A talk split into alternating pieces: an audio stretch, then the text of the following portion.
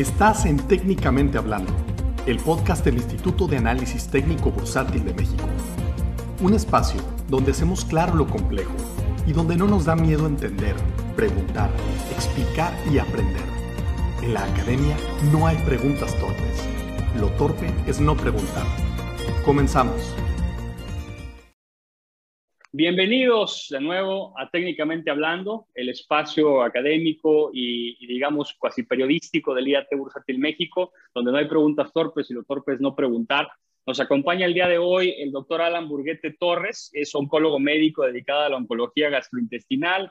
Personalmente, yo creo de lo que te conozco y te he leído y te, veo, eres uno de los mejores oncólogos de este país. Eh, voy a dar tu pequeña semblanza, querido Alan. Bienvenido. Gracias, gracias bienvenido y gracias por acompañarnos Muchas gracias Por, gracias por la invitación. A ti por el tiempo. Eh, el doctor Burguete realizó estudios de medicina en el Tecnológico de Monterrey, después se especializó en medicina interna en, el, en la misma institución, en el TEC de Monterrey, hizo su especialidad en oncología médica en la Universidad Autónoma de Nuevo León, después hizo un fellowship de corta estancia en oncología gastrointestinal en el Hospital Clínico Universitario en Valencia, España, es miembro de la Sociedad Internacional de Oncología Gastrointestinal, ISGIO, de la Sociedad Europea de Oncología Digestivo, ESDO, la Sociedad Europea de Oncología Médica, ESMO, y la Sociedad Americana de Oncología Clínica, ASCO. Es profesor asociado de medicina en la Universidad Autónoma de Nuevo León y coordinador de la Clínica de Tumores Digestivos del Centro Universitario contra el Cáncer de la Facultad de Medicina de la Universidad Autónoma de Nuevo León. Tienes múltiples publicaciones, de las cuales yo he leído algunas y te aplaudo, aunque le entiendo el 25%, porque no es definitivamente mi área, veo los datos, en revistas nacionales e internacionales, y es speaker para múltiples empresas de la industria farmacéutica, Además, es coordinador del equipo multidisciplinario de tumores digestivos del Centro Médico Zambrano de León, Tech Salud, y profesor clínico de posgrado y pregrado de Tech Salud. Y en eso me gustaría ahondar más adelante, qué es lo multidisciplinario, que tú has platicado algo me parece maravilloso y me parece muy interesante y muy necesario en la evolución del tratamiento clínico del cáncer. Entonces, con esa breve semblanza, querido Doc, te damos la bienvenida y te agradecemos de nuevo el espacio.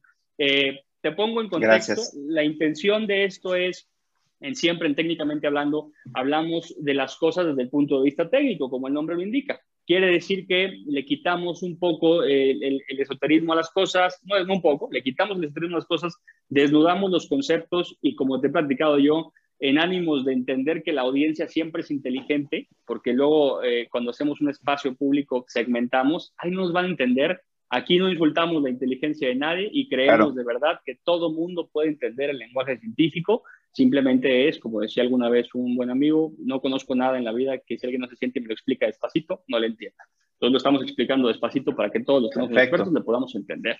Doc, te quiero preguntar, eh, empezando nuestro, nuestra dinámica eh, académica, te diría yo, mi primer pregunta, que creo que es la que todos tenemos es qué diablos es el cáncer, una vez por todas. ¿Qué es el cáncer, Explícame qué es el cáncer. Bien, eh, pues bueno, mira, el cáncer, en principio tenemos que entender que el cáncer no es una enfermedad. El cáncer son muchas enfermedades, ¿ok? Pero el, origen de esta enfermedad eh, es, eh, consideramos que esta es una enfermedad genética, es una enfermedad de los genes. ¿A qué se refiere con esto? A que eh, el desarrollo de la, del cáncer, eso, esto quiere decir que hay una, una de las células eh, de cualquier tejido del cuerpo, desarrolló la capacidad de replicarse de forma, digamos, ilimitada, de forma autónoma a los mecanismos de control que tenemos normalmente en nuestro cuerpo, que ahorita vamos a hablar.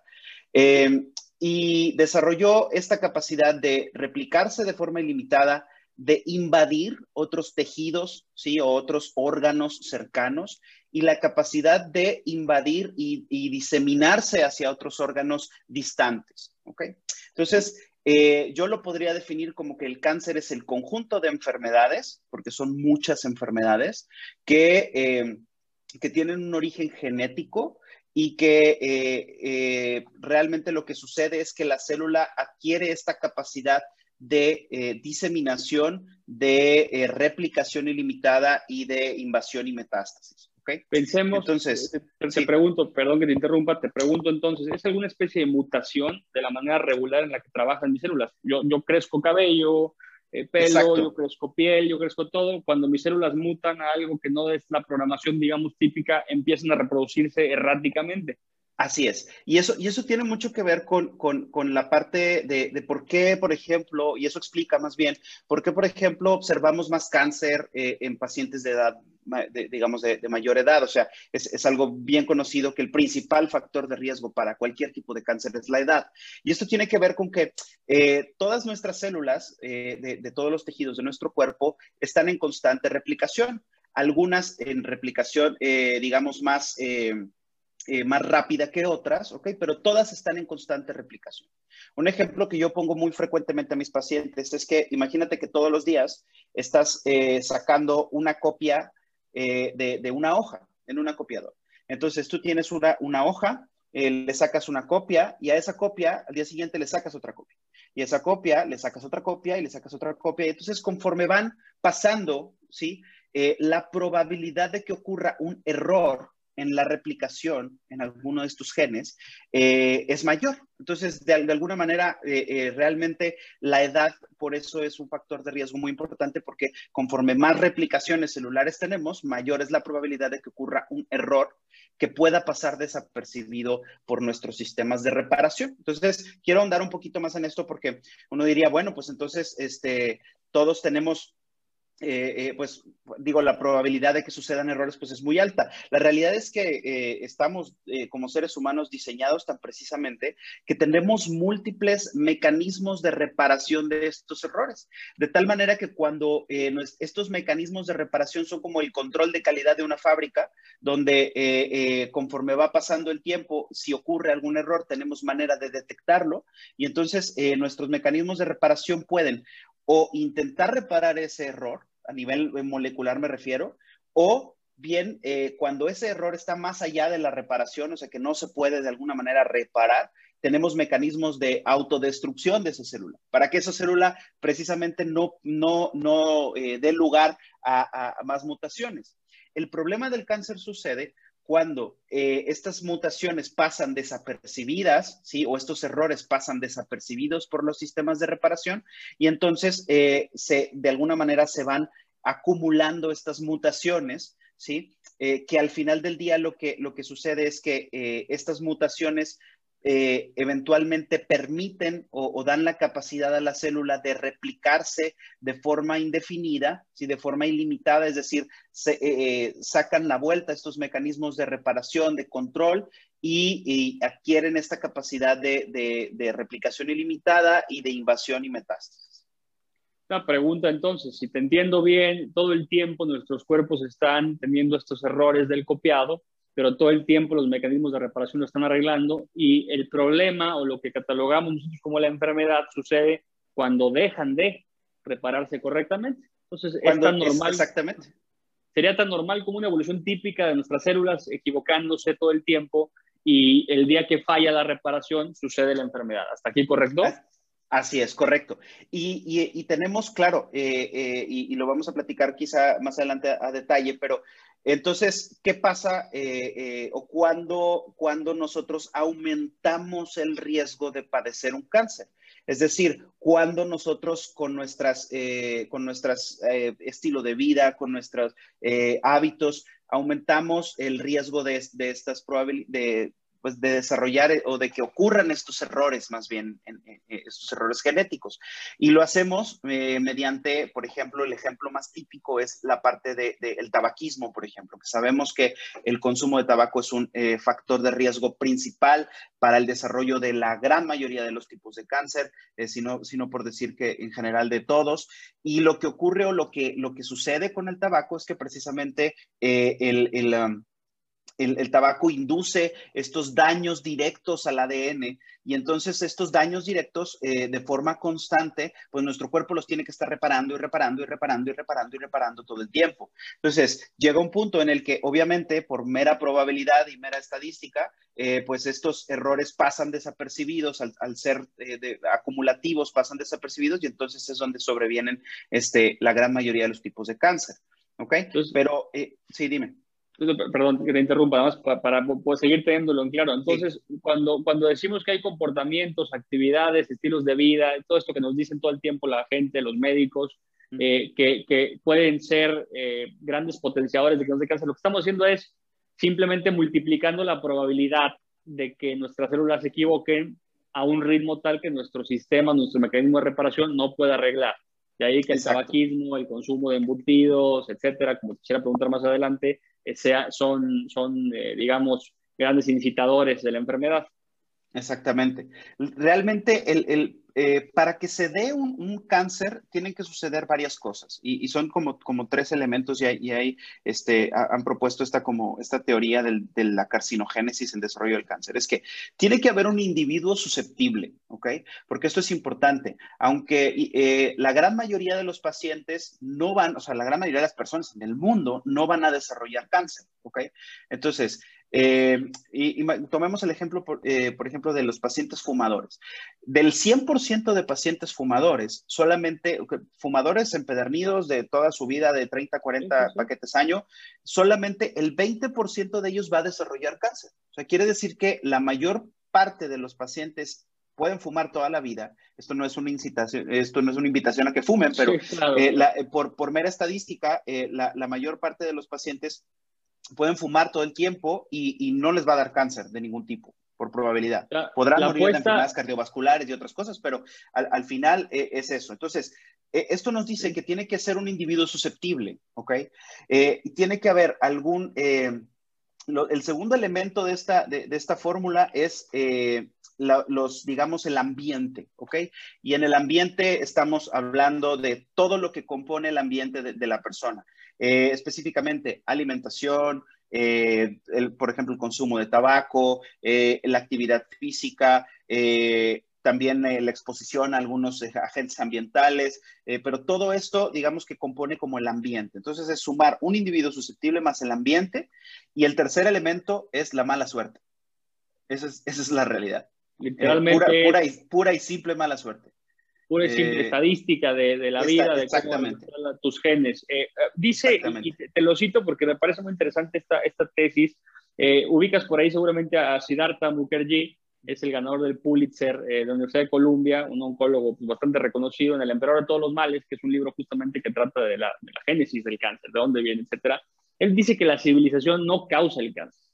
O sea, pegado a los números que me estás dando, que nos compartes hoy, al final del día es un tema de cómo tu cuerpo estuvo, digamos, predeterminado a la enfermedad y por eso hay gente que de 30 años fallece de cáncer, y gente que dura 100 años y nunca tiene, gente que dura 95 años y le da y no muere de cáncer, muere de la edad, etcétera. Entonces, es un tema eh, principalmente, pondría yo en estos tres eslabones que nos das, principalmente de suerte genética. La realidad es que sí. Eh, pero el componente genético en el cáncer, eh, hay, que, hay que entender dos cosas. Una cosa es el, o sea, el cáncer es una enfermedad genética porque lo que se enferma al final del día son los genes, ¿no? Ok. Eh, e, eso es, al, tú, tú, puedes desarrollar Pero cáncer. Para sobresimplificarlo para, para nuestra audiencia, eh, si, si, el gen está enfermo, es, digamos, la programación de cómo opera nuestro cuerpo, hasta donde te entiendo. Entonces, cuando esta replicación desordenada, de cada célula, correcto. Entonces, cuando esta replicación desordenada se, se, se, desprograma o se reprograma una cosa nociva, es donde sucede la enfermedad. Ah, de eso hablamos con enfermedad de los genes, correcto. Gracias. Así es. Entonces, pero eh, el hecho de que sea una enfermedad de los genes no quiere decir que sea una enfermedad hereditaria en la mayor parte de, las, de, las, de, de los casos. Okay. Es a, lo que voy con esto es que eh, digamos que eh, en general, digo, los números pueden variar dependiendo de un tipo de cáncer y otro, pero en general solamente el 10 a, de, al 15% de los casos de cáncer tienen algún componente hereditario, es decir, que tienen de nacimiento algún gen o alguna anormalidad en sus genes que los predispone al desarrollo de la enfermedad. Es decir, que, que los, los hace tener un riesgo aumentado de padecer cáncer cuando los comparas con la población general. ¿Ok?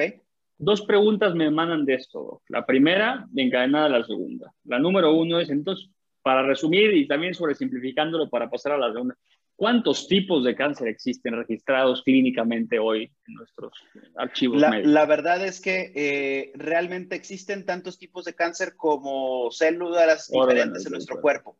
Sí, o sea, hay algunos más frecuentes que otros, pero la realidad es que cualquier célula de, nuestro cuerpo, células de la piel, células de, del músculo, células del intestino, del de, el corazón, o sea, hemos visto casos de cáncer, eh, eh, digamos, de todos los tipos, ¿ok? Ahora, ¿cuáles son digamos, los, eh, específicamente los tipos de cáncer más frecuentes, depende del género y depende también de la zona geográfica, pero en general sabemos que por eh, estadística eh, son el cáncer pulmonar, el cáncer de próstata, el cáncer de mama, el cáncer próstata obviamente en, los hombres, cáncer de mama más frecuente en mujeres, aunque también lo hay en los hombres, cáncer colorectal es el tercer cáncer más frecuente, cáncer gástrico, cáncer hepático, digamos que son los principales tipos de cáncer que, existen. Pero yo, más, más que tipos de cáncer, yo les diría sitios de origen del cáncer, ¿no? Eh, son, son, digamos, los, los principales eh, que, que, vemos en la práctica clínica, en la práctica común.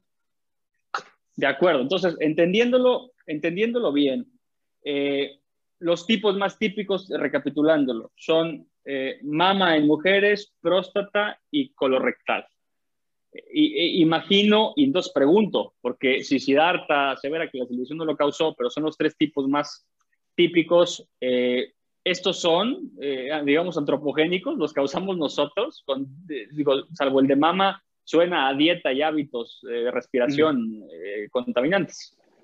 No, mira, la verdad es que en, el sentido antropológico, como bien sabes, hemos, se han documentado casos de, de este, civilizaciones muy, muy ancestrales que, casos de cáncer lo hemos visto en pinturas, incluso rupestres, de gente con tumores este, en, en algunas eh, partes del cuerpo. Eh, pero la verdad es que el, problema o, el, aumento en el número de casos de cáncer que hemos visto eh, en los últimos años tiene que ver completamente con la edad. O sea, el, eh, hace, hace 50, 60 años, pues la expectativa de vida era de 35, 40 años, o, sea, 40, 50 años. Y ahorita vivimos 90, 85 años y entonces la probabilidad, por mera estadística, la probabilidad de que nos dé cáncer pues, es el doble. Entonces, por eso estamos, conforme vamos avanzando en la edad, pues obviamente eh, lo que ha sucedido en parte no solamente es, eh, porque mucho queremos eh, culpar, entre comillas, un poco a la parte de, la alimentación, del, estilo de vida, del estrés que llevamos ahora, el ajetreo, la, la, falta de actividad física y todo ese tipo de cosas. La realidad es que el, principal componente de, observar en los últimos años el aumento en el número de casos de cáncer es que vivimos más tiempo, que la expectativa de vida es mayor y entonces, eh, eh, si bien los, otros elementos pueden jugar un poco eh, en esta, digamos, en este aumento en los, el número de casos, la verdad es que está bien estudiado que tiene que ver más con, que los seres humanos vivimos más tiempo y entonces tenemos más probabilidad de desarrollar cáncer. Te, paso un dato muy, muy, muy curioso y, y que va de la mano con este respecto. Se estima, por ejemplo, que eh, todos los hombres vamos a, padecer cáncer de próstata, todos. Solamente hay que vivir lo suficiente para desarrollarlo pero todos vamos a vivir, a, padecer cáncer de próstata. Y esto se hizo un estudio en, eh, autopsias de, no recuerdo bien el, número de, pacientes, pero en autopsias de hombres mayores de, 80 años, y la prevalencia de cáncer, aunque sea un cáncer clínicamente irrelevante, porque era, tumores muy pequeños en la próstata que muy probablemente no le iban a causar ningún, ninguna enfermedad al paciente, pero la, es muy alta, o sea, estamos hablando de un 80, 90% este, de, de, de, estos eh, especímenes o, este, de, biopsias, me refiero, eh, de pacientes que fallecieron por cualquier otra causa. Eh, entonces, tiene, tiene mucho que ver la, la parte de la edad, es el componente principal. Eh, hace, hace perfecto sentido. Yo, yo, recuerdo dos cosas de la literatura respecto al cáncer. La primera es que hay registros históricos de Imhotep describiendo cáncer en Egipto hace 2600 años. La primera, es, a mí me parece maravilloso que tengamos registros, eh, digamos, los primeros registros, porque son los primeros. Hay otro que me parece todavía más interesante, una publicación en 2018 en el South African Journal of Science, en la cueva de Swartkrans. Encontraron, evidentemente, un fósil que tiene entre 1.6 y 1.8 millones de años, con un osteosarcoma, cáncer de hueso, si mi memoria no me falla, con mm, sí, sí, sí. en el dedo. Sí, sí, por supuesto. Entonces, eh, históricamente, digamos, a este ancestro nuestro le tocó la mala suerte de tenerlo joven y no lo hubiera visto vivir a la edad que hoy eh, vivimos, 50 y tantos, 60 y tantos, 70 y tantos, como evolucionando en el último siglo, la longevidad. Eh, por ende, podríamos deducir que el error en la corrección de la replicación errática celular que nos pasa a todos nos va a pasar a todos. O sea, es un camino por el que recorreremos, simplemente va a depender de la buena o la mala suerte de, la época en el tratamiento que tengamos, el avance médico, hoy la expectativa de vida, si no me corriges o si bien lo estoy diciendo, es mucho mayor para la gente que se enferma de cáncer que hace 30 años y que hace 50 años. Sí. por supuesto. sí. Eh, como tú decías, es un camino que todos recorreremos. Vamos a pasar por ahí, estadísticamente hablando, si todos somos longevos suficientes para vivir. ¿Normalizaríamos entonces el, padecimiento de cáncer? Es decir, digo, no va a dejar de dar miedo, porque nadie de nosotros quiere un diagnóstico de cáncer, tú lo sabes de primera mano, pero, pero sería bueno empezar a considerarlo como una realidad de la existencia. Eh, mira, eh, filosóficamente hablando, yo creo que sí. Yo creo que el, el, como, como, te decía, en, en, algunos tipos de cáncer, eh, pues prácticamente, como ponía el ejemplo muy puntual del cáncer de próstata en, los hombres, realmente parece ser que, que, que sí es de alguna manera como inevitable que suceda, pero para la gran mayoría de la gente no nos va a pasar. Eh, y me incluyo, digo, espero que estén dentro de este grupo, pero para, eh, por, por, mera probabilidad no nos va a pasar porque te digo, se tienen que juntar estos tres elementos que, que, te decía, un individuo susceptible, un ambiente, eh, digamos, propicio, propicio ajá, y, y, la mala suerte. Pero con estos elementos, sí, la verdad es que o sea, con que exista uno de estos tres, o, con que existan más bien dos de tres, eh, con eso es suficiente para que se desarrolle la enfermedad. ¿A qué voy con esto? A que eh, muchas veces queremos, eh, los seres humanos obviamente queremos siempre hacer todo lo que está en nuestras posibilidades para que algo no suceda, ¿ok? Y esto y esto tiene que ver con, con la parte de los, de los eh, llamados factores de riesgo. Es decir, eh, puedes, tú puedes ser un individuo susceptible, ¿ok? Porque puedes tener un, eh, ¿a qué me refiero con un individuo susceptible? Por ejemplo, puedes ser portador de una enfermedad genética, ¿sí?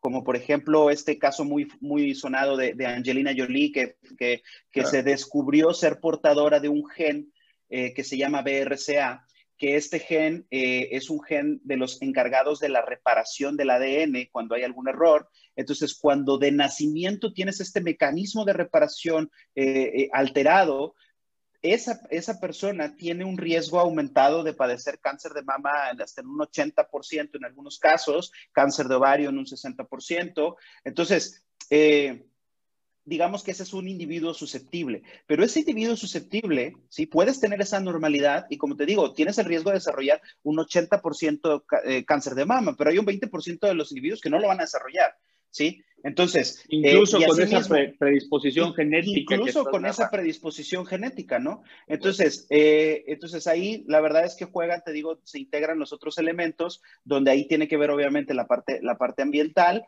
eh, eh, y, por el otro lado, lo que te decía, puede ser un individuo como la mayoría de nosotros que no tenemos alguna normalidad genética de nacimiento que nos predisponga al cáncer, pero el, nuestro ambiente, de alguna manera, la parte de alimentación, tabaquismo, sedentarismo, este, exposición a carcinogénicos eh, y, le sumamos la mala suerte, podemos desarrollar cáncer. ¿sí? Eh, entonces, te digo, estos dos de tres elementos tienen que estar presentes para, para el desarrollo de la enfermedad. Doc, eh, eh, me queda clarísimo y siempre trataremos de, de, encontrar la manera más efectiva de, de, curarnos y gracias a la ciencia médica pues, seguimos avanzando en ese camino. Pregunta puntual, ¿qué es lo más avanzado que tenemos hoy para combatir el cáncer? Y lo más segunda, ahí conectada para que me las conectes, ¿qué tan cerca estamos de una cura de alto espectro? que, prácticamente sea, no universal porque no hay magia en la medicina, pero casi universal. Bien, realmente la, eh, digamos, el hype que hemos tenido en los últimos años es con, eh, con tratamientos eh, denominados en conjunto algo que se llama inmunoterapia. Y te, te comento brevemente lo que, lo que es esto. nuestro sistema inmunológico, nuestro sistema de defensas, está completamente capacitado para identificar un cuerpo extraño, ¿sí? Y atacarlo, ¿ok? O sea, ese, es, ese, es, su único trabajo, identificar un cuerpo extraño y atacarlo. De tal manera que si yo me eh, pongo por decir una, una cosa, y si yo me pongo, si yo me hago un tatuaje, normalmente lo que veremos es que hay inflamación, se pone rojo, se pone un poquito más hinchado, porque es nuestro sistema inmunológico reconociendo algo que no es propio del cuerpo, ¿no?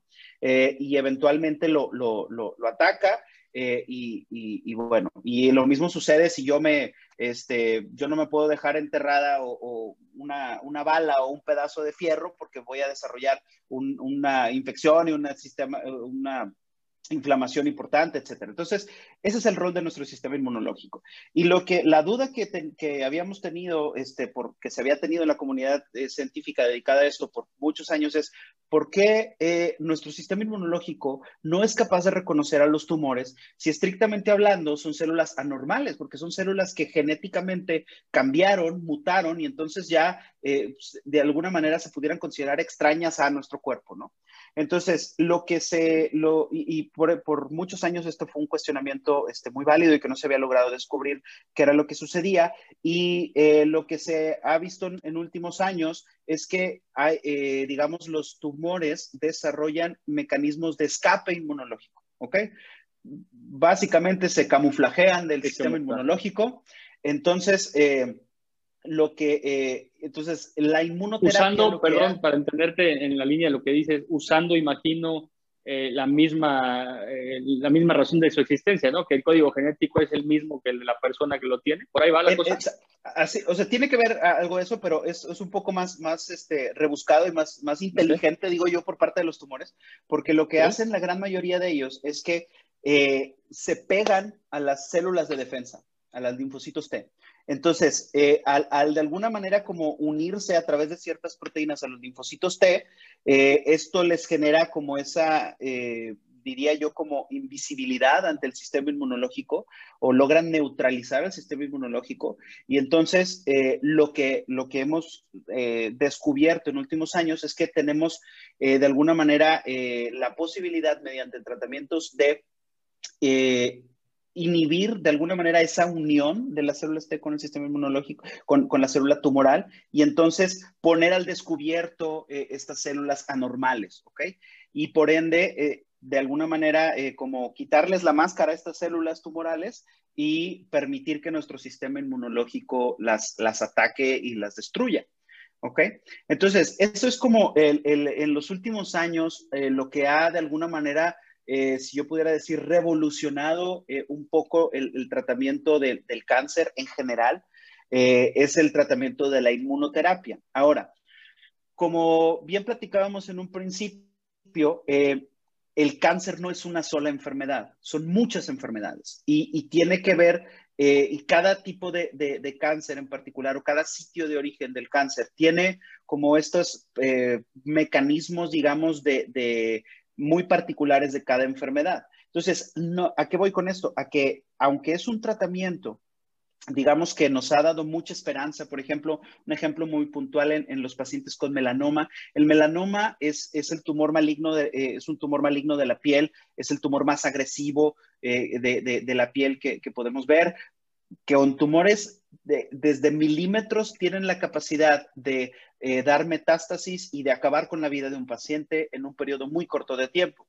Eh, entonces, son tumores que, son altamente eh, inmunogénicos, es decir, que, que tienen tantas mutaciones que generan muchísima respuesta inmunológica.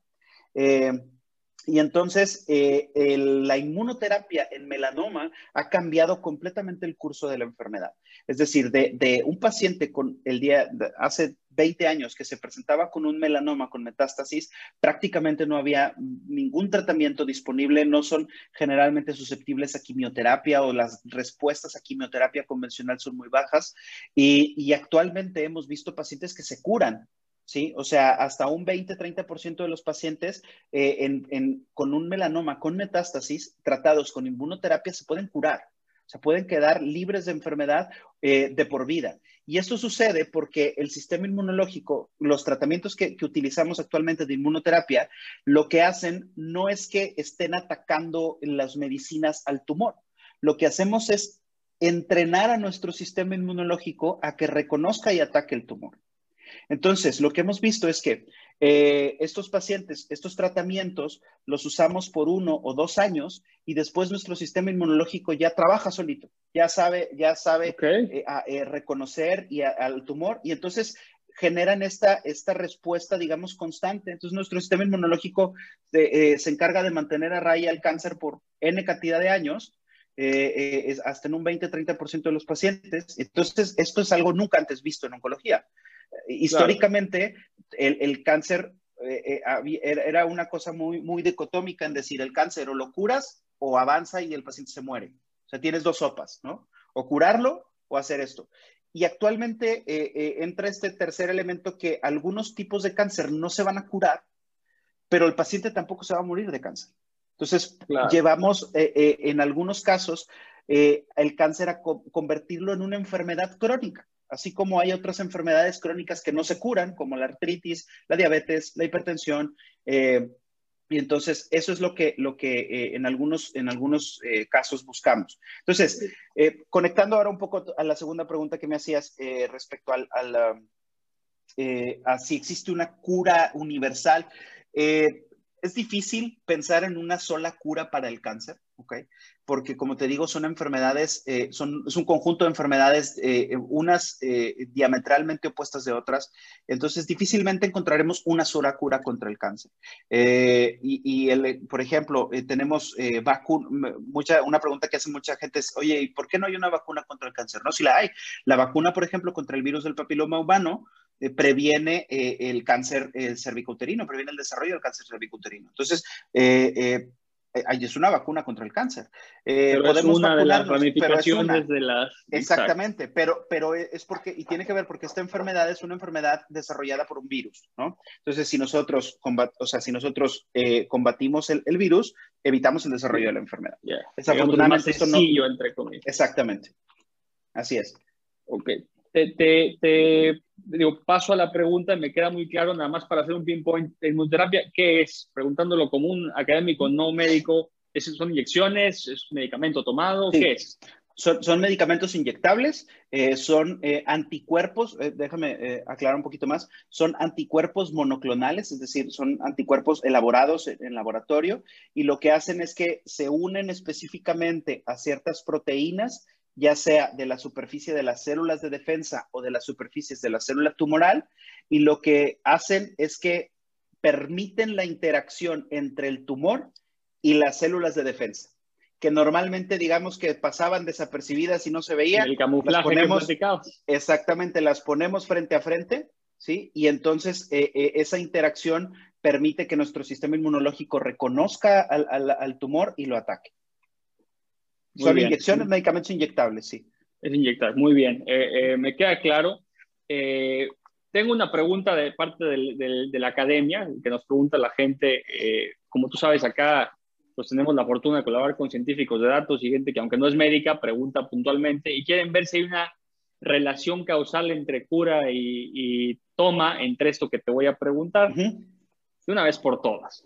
¿Hay alguna relación importante entre la acidez del cuerpo y el cáncer? Absolutamente no.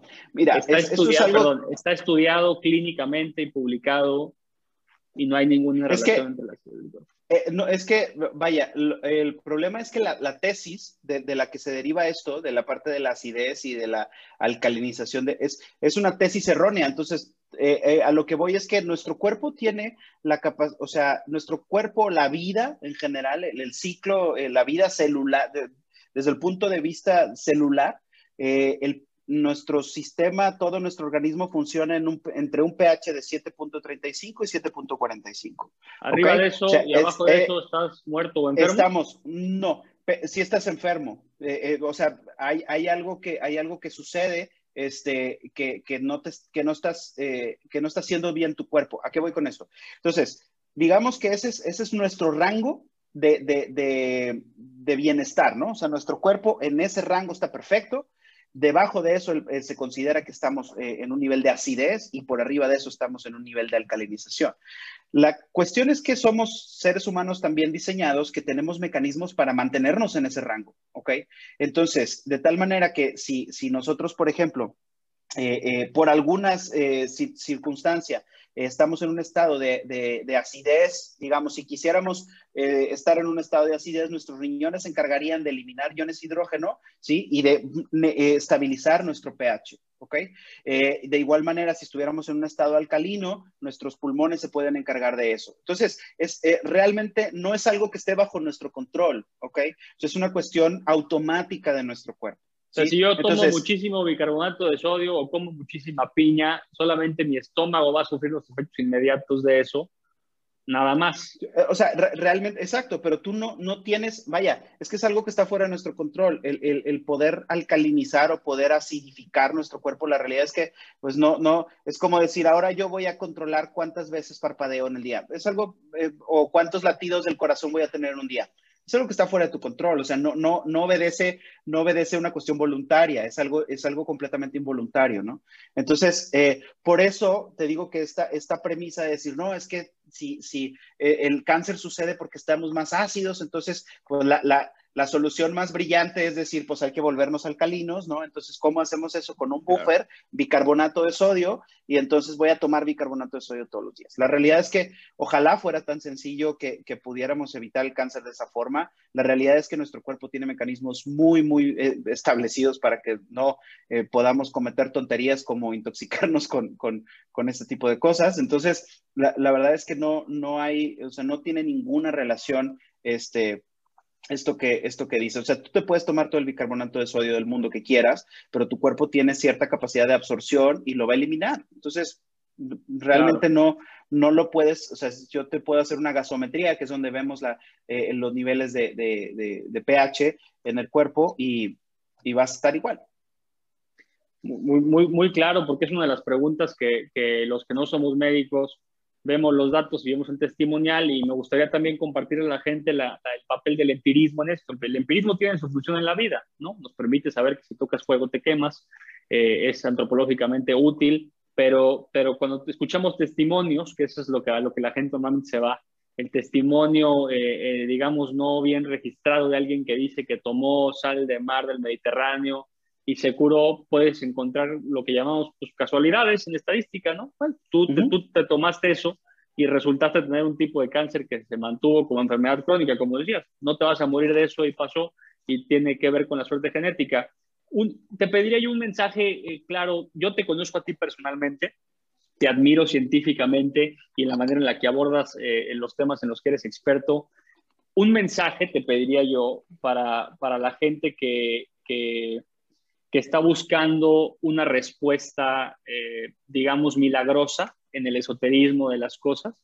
Eh, ¿qué, le dirías a la gente que basada en el empirismo de testimonios eh, para que pueda tal vez voltear a ver otra cosa? Porque entendemos que convencer es complicado, más bien es un ejercicio de ofrecer lo mejor que pueda uno hacer desde la academia y, pretender lo mejor.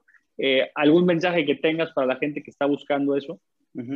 Mira, la realidad es que en primera instancia, yo creo que hay que entender, eh, y eso, eso eh, me, ha llevado, yo, pasé por un proceso de, enojarme eh, inicialmente en, mis primeros años de, ejercer la medicina, siempre esta, esta este tema de las pseudoterapias y la charlatanería y ese tipo de cosas, al principio todavía me enoja en algunos casos. Bueno, me enojo más con la gente que lo hace, más que menos, eh, eh, no, no, tanto con, el, paciente, sino con el que no con el, no con el paciente ni con el, ni con, exacto, ni, ni, con el paciente ni con el concepto o la mera existencia de este tipo de tratamientos.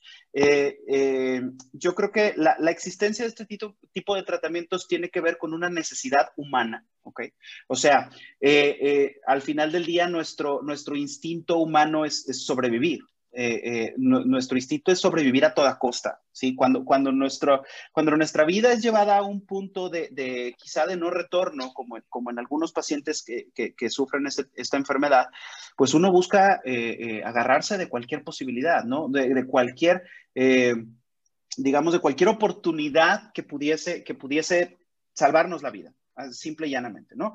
Entonces, eh, te digo que al principio me enojaba yo con, eh, eh, con, con, la existencia de este tipo de tratamientos, pero después entendí que esto tiene, tiene, tiene un, sentido humano y, difícilmente vamos a poder erradicarlo porque está demasiado embebido en la naturaleza humana por una parte y por otra parte también en la cultura de nuestro país. Este, o sea, el, el, um, mexicano eh, tenemos un pensamiento mágico este, muy, muy, eh, muy arraigado, ¿sí? Entonces, esto, pues esto hace que este tipo de, es, tierra fértil para que todos este tipo de, de tratamientos, charlatanería, etcétera, pues se genere y se geste. Y el, y el problema surge cuando la gente que promueve este tipo de terapias abusa, uno, de la ignorancia de la gente y dos, y esto es lo más preocupante, de la desesperación de la gente. Y eso es lo que más a mí me, puede llegar a molestar. O sea, porque es un ejemplo que yo le, que cuando abordo este tipo de temas con los pacientes, yo les digo, mira, si yo te digo, yo como experto en cáncer, te digo que tú te tienes que parar de cabeza todos los días 45 minutos para curarte del cáncer, tú lo vas a hacer. No vas a cuestionar lo que yo te estoy diciendo porque tú quieres aferrarte a la vida. Le digo, eh, eh, y si yo ahorita envasara eh, en este bote, le pongo dos gotitas de colorante y lo vendo como la cura contra el cáncer, yo como oncólogo, yo me podría hacer millonario vendiendo esto, sin ningún tipo de evidencia científica ni nada, y la gente me lo compraría. ¿Sí? Entonces, de alguna manera se, el mensaje que yo puedo darles es que desafortunadamente no existe ningún tratamiento milagroso contra el cáncer. ¿Ok? ¿Por qué? Porque el cáncer es mucho más complejo que tomarnos unas gotitas de limón todos los días en la mañana. ¿ok? Eh, sé perfectamente, hay muchas cosas que ignoramos, de hecho es más lo que ignoramos del cáncer que lo que sabemos al, al, momento, pero lo que, lo que tenemos que tener claro es que tenemos que ser muy rigurosos en la forma o en las cosas que nosotros tomamos como un tratamiento para cualquier tipo de enfermedad en general. Que sepan que para que tu doctor te recomiende un paracetamol para el dolor de cabeza es porque existen estudios de miles, de miles, de miles de pacientes donde se ha visto que el paracetamol quita el dolor de cabeza y se ha llevado a pacientes dos mil pacientes eh, con dolor de cabeza, mil les das paracetamol y mil les das un placebo, y resulta que el paracetamol sí les quita más el dolor de cabeza que el placebo. Entonces, de esa manera es como se demuestra que un tratamiento funciona eh, eh, mejor que otro. No, no es una cuestión em, de empirismo, no es una cuestión de que mi comadre me dijo que, que, al el primo de un vecino le funcionó. O sea, eh, que atenta, muy bien contra, contra el principio de, de, la evidencia empírica, ¿no? Este sesgo cognitivo en la academia incluso, donde profesionales de la medicina recomiendan tratamientos eh, que, que, son, pues, francamente esotéricos, de creencia, tocan el plano de la fe, que tienes que creer para que suceda, etcétera. Y pasa, y lo he visto pasar, eh, el otro día lo discutía con, con un tema este, actual en la pandemia, el tema de del famoso dióxido de cloro, que no es tema de este capítulo, pero que está muy en boga, y escuchaba yo médicos profesionales bien informados, con, con cuadros clínicos bien presentados en un foro en vivo, diciendo, aquí hay una muestra de paciente que se curó, sus niveles mejoraron. Otro paciente que mejoró, la correlación no es causalidad. Eso es lo que me gustaría a mí desde el lado de los datos explicar a la gente. Y una muestra clínica de 5 personas o 20 personas o 1000 personas tal vez no sea suficiente. Necesitas hacer 50, 40, 100 mil personas. A, eso me gustaría yo agregarle la nota, además, que no quiere decir que la academia y, la industria científica y médica, corrígeme si estoy equivocado, esté cerrada a tratamientos que puedan curar de una vez por todas enfermedades como el, como el COVID-19, sino a que la forma de averiguar si funciona o no funciona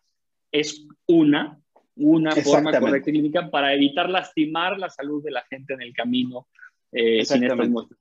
Por ahí va la cosa, ¿no? Entonces, Exacto. Eh, el empirismo, digamos, ahí juega un papel grande y la diferencia, creo yo, entre estas dos ideas es, en la primera, para hacer un pinpoint de la gente, en la primera es hay gente allá afuera que está recomendando cosas que ya sabemos que no funcionan, estos, estos pillos de mala cara que recomiendan tratamientos homeopáticos para enfermedades muy complejas, y hay gente en la academia y en la industria médica y, que está recomendando cosas que cree que funcionan, simplemente no tiene el mecanismo adecuado para comprobarlas y por ende está recomendando muestras, eh, muestras pequeñas. Pongo el ejemplo de la invermectina al principio, en las primeras muestras, que me parece que fue un, estudio de 10 personas, eh, eh, funcionaba y pensamos por un minuto que la ivermectina iba a ser la cura para el COVID-19.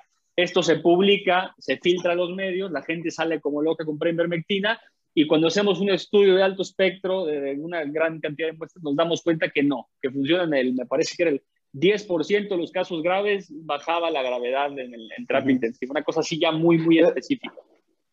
Así es. Y, esto tiene que ver mucho con que, eh, eh, bien tú decías que, la correlación y causalidad son dos, términos muy, diferentes. y, poniendo el ejemplo, nada más sin, sin ahondar en esto, en el tema de la ivermectina, porque es algo que pasa eh, en, oncología nos pasa todos los días, ¿eh? o sea, todos los días descubren y tú te puedes meter a, cualquier periódico a nivel mundial y todos los días vas a encontrar una nota donde dice que científicos de tal universidad descubren la cura contra el cáncer, así, con ese título y con esas palabras, ¿no? Entonces, claro, uno, eh, cuando te pones a leer un poco más, de, resulta que estos, estos científicos en un laboratorio, en células de cáncer, lograron inhibir la replicación de estas células poniendo X sustancia, ¿sí? Pero si tú no tienes idea de la cantidad de descubrimientos contra el cáncer que se han hecho en un laboratorio, que terminan por ser eh, eh, algo, ya cuando, es, cuando estos eh, son llevados de alguna manera a la parte clínica, o sea, al tratamiento de los pacientes, que, que, resultan ser desafortunadamente, pues nada, o sea, no más que placebo. Entonces, en eh, la cantidad de tratamientos que, que, han sido así a través de la historia son, son muchísimos. Entonces, eh, ahí es donde viene la parte del rigor, del rigor científico que tenemos que tener y de, de, de alguna manera medir todos, todos los tratamientos con la misma vara, ¿no? O sea, porque si, yo voy a, si yo voy a afirmar que mi tratamiento es mejor que lo que ya existe, yo tengo que demostrarlo, no nada más lo puedo decir. Claro, Claro, claro, claro. Y, y, y, lo vemos, ¿no? Eh, el resumen, pienso yo, de lo que me dices, por ejemplo, estoy equivocado, es lo que funciona en una probeta, una caja de Petri, lo que funciona en un laboratorio, no siempre funciona exactamente igual en el cuerpo humano, o a veces ni siquiera funciona. La mayoría de las veces es así. Ya, sí, Y, toco el punto porque me parece que es importante en esta época con el dióxido de cloro, perfectamente desinfecta una superficie, en el cuerpo humano no funciona exactamente igual, ¿no? Incluso no, y, además que eh, el, el, problema que sucede con la gran mayoría de estas terapias alternativas y remedios este, milagrosos es que te dicen no tiene efectos secundarios, no, sí los hay, o sea, hemos visto pacientes con esofagitis por consumo de dióxido de cloro, perforaciones del esófago por dióxido de cloro, entonces... Eh, o sea, la gente que dice, no, pues es que eh, el, argumento, uno de los argumentos más, este, quizá yo ingenuos que, que por decirlo bonito, eh, es que dice, yo he tomado dióxido de cloro durante toda la pandemia y no me he enfermado. E, eso no, eso no lo convierte en evidencia. O sea, yo, me, yo toda la pandemia he traído mi cartera del lado derecho y no, y no me he enfermado. Entonces también yo puedo proponer el ponerse la cartera del lado derecho del pantalón como tratamiento para, como preventivo del COVID. No tiene, tiene la misma validez científica lo que dice una persona del dióxido de cloro que lo que digo yo de mi cartera. Correlación no es causalidad, ese sería el concepto con el que me gustaría que la gente nos acompañara en el camino de, descubrir esto de la enfermedad. Doc, para terminar, eh, te, pediría yo dos mensajes eh, en el entendido de que eh, hacemos desde la academia, desde el Instituto de Análisis Técnico Bursátil de México, desde la medicina, empatía y le pedimos a la gente siempre fuerza y estamos con todos los que están luchando contra esta enfermedad que es bastante terrible en lo emocional, en lo familiar, en lo fisiológico. Eh, te pediría yo dos mensajes desde el punto de vista médico y humano, como la gran persona que sé que eres, porque te conozco personalmente también. Un mensaje que le puedas dar primero a la gente que está luchando contra la enfermedad. Y, y la segunda, un mensaje que le puedas dar tú a la gente que tiene gente cercana que está luchando contra la enfermedad. Dos mensajes desde las palabras del doctor Alamburguete para estas personas. Gracias. Lo primero eh, que quisiera decirle a los pacientes, eh, a las personas que están eh, desafortunadamente atravesando por esta enfermedad, es el primero y creo que, creo que el más importante es que a pesar de todo lo que ustedes puedan escuchar y saber, realmente ustedes no tienen la culpa de lo que está sucediendo. Y, esto es, es, algo que hemos buscado en los últimos años, de quitar un poco esa carga de eh, que a veces eh, innecesariamente eh, a través de los medios y, de la información que circula, que le ponemos al paciente porque a veces eh, el paciente le decimos, es que le dio cáncer, sí, es que la, verdad es que pues comía muy mal y, siempre desayunaba, eh, eh, se asoleaba mucho. Entonces, la realidad es que no, es culpa. el primer mensaje que quisiera darles es, el, cáncer, como les decía, tiene que, tiene que juntar, reunir tres elementos. Eh, eh, el segundo mensaje para los pacientes con cáncer es eh, saber que, que, sepan que no están solos, que sepan que la, los profesionales de la salud eh, nos dedicamos y dedicamos nuestra vida y sacrificamos nuestros hobbies y nuestras familias para buscar una mejor atención para ustedes, para buscar los mejores tratamientos, eh, para buscar los tratamientos más seguros. Entonces, eh, que sepan que la, la, comunidad médica y científica no está, no se levanta todos los días buscando como algunas personas de la conspiración que dicen, no, es que nos quieren enfermar para que, este, para ganar más dinero. La realidad es que la, la, todas las personas, los médicos que nos sentamos enfrente de un paciente y que hemos tenido un paciente enfrente, nuestra única intención y vocación es ayudarlos. Eh, y, no solamente ayudarlos, sino también cuidarlos. Y esto incluye cuidarlos de cosas que puedan ser dañinas para ustedes. Y por eso algunos médicos somos más renuentes o les decimos, sabes que este tratamiento alternativo no te lo tomes porque yo no estoy seguro que, uno, que te vaya a hacer bien y dos, que no te vaya a dañar. Eh, entonces, de alguna manera sepan que, nosotros como la comunidad médica, lo único que buscamos y, para lo que estudiamos y nos dedicamos y nos levantamos todos los días y nos seguimos y seguimos estudiando y seguimos yendo cursos es para mejorar su vida y su salud. Eh, y de alguna manera este, expresarles eh, pues mucho ánimo, eh, expresarles que, que el, pues que el cáncer es una enfermedad, sabemos que es difícil, pero que existen eh, eh, y que todos los días estamos buscando nuevas herramientas para poderlos ayudar mejor. Eh, para los familiares que, desafortunadamente tienen, tienen algún, alguna, algún pariente o algún ser querido enfermo, quisiera nada más transmitirles que apoyen mucho a, sus enfermos, apoyen mucho a su, a su familia. y este apoyo la, forma mejor de apoyar a un paciente con cáncer es preguntarle qué necesita, ¿ok? Porque muchas veces vemos que los pacientes oncológicos, y esto es algo que, veo todos los días, a veces cuando hay un diagnóstico de cáncer, la familia luego, luego quiere hacerse cargo de todo. Eh, y, a veces no tomamos en cuenta los deseos del paciente.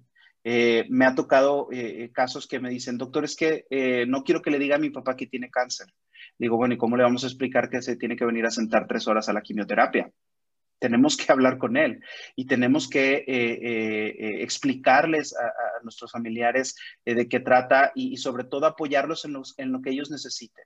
Y, y, estar ahí con ellos y sobre todo no, no hacer más difícil la carga de enfermedad, creo yo, para el paciente. Este, porque es algo que vemos todos los días que llegan familiares y dicen, no, es que tómate esto, no, es que ahora mira que una prima que, eh, eh, por favor, el, paciente oncológico tiene suficientes cosas en la cabeza como para que lleguen todos, a, claro, con la mejor intención. Yo sé que lo hacen con la mejor intención, pero de alguna manera hay que limitar un poquito esas intenciones y, preguntarle mejor a la persona que necesita. Yo creo que esa es la mejor forma de ayudar a un familiar que tiene, que tiene, que está atravesando por esta situación. Cómo está, qué necesita. A veces lo que necesitan es platicar con alguien. No necesitan que les demos una ozonoterapia o que les regalemos un paquete de, de inmunocal o de no, a veces necesitan platicar y necesitan eh, que les preguntemos cómo están o qué, quieren hacer o, qué quieren comer. Eh, entonces, creo que eh, ese sería mi mensaje para las familias que están atravesando por esto. apoyo, simplemente apoyo y pregunten a, su familiar qué es lo que, es lo que realmente necesitan. Doc, muchísimas gracias por el mensaje. a nuestra audiencia, eh, creo, que, creo que escucharlo de las palabras de un experto es bastante eh, útil, práctico, nos pone en el camino correcto a, a hacer la mejor, eh, digamos, el mejor bastón de apoyo para la gente que está pasando por esto. te quiero agradecer muchísimo el espacio, el tiempo. Sé que tu agenda es verdaderamente ocupada y por eso de corazón te agradezco esto. Esto es para la audiencia, para la gente, para la academia, para que la gente tenga acceso a ideas bien fundamentadas, bien complementadas de gente preparada como tú que nos acompañas hoy. Entonces, de nuevo y de todo corazón, muchísimas gracias por estar acá, doctor. Gracias, Jorge, por la invitación. Este, la verdad es que es un gusto eh, platicar eh, eh, entre amigos, que, que, somos amigos, pero además entre, entre dos personas que cada quien en su área Creo que eh, eh, la parte académica nos, nos, une mucho, aunque tú estás este, experto en, en, ondas de Elliot y estas cosas que yo poco entiendo. pero pues bueno, te agradezco mucho el, el, foro eh, y pues abierto para, para nuevamente este, cualquier, cualquier duda que tengan por ahí, eh, les pasaré mis, mis datos de contacto con tus redes, este, tus redes si las puedes anunciar para que eh, sí, en Facebook, DR Alamburguete, de Doctor Alamburguete, Instagram DR Alamburguete, mi correo contacto arroba dralamburguete.com, este, me pueden contactar y cualquier duda, este, y, pues bueno, nuevamente un, gusto estar aquí contigo. Gracias de nuevo, Doc, a nuestra audiencia. Muchísimas gracias por acompañarnos a, esta eh, nueva iteración de Técnicamente Hablando, donde no hay preguntas torpes y lo torpe es no preguntar. La academia siempre al servicio de la gente. Les mandamos un abrazo, cuídense mucho, que la pandemia no se ha acabado. Nos vemos en nuestra próxima emisión. Gracias. Hasta luego.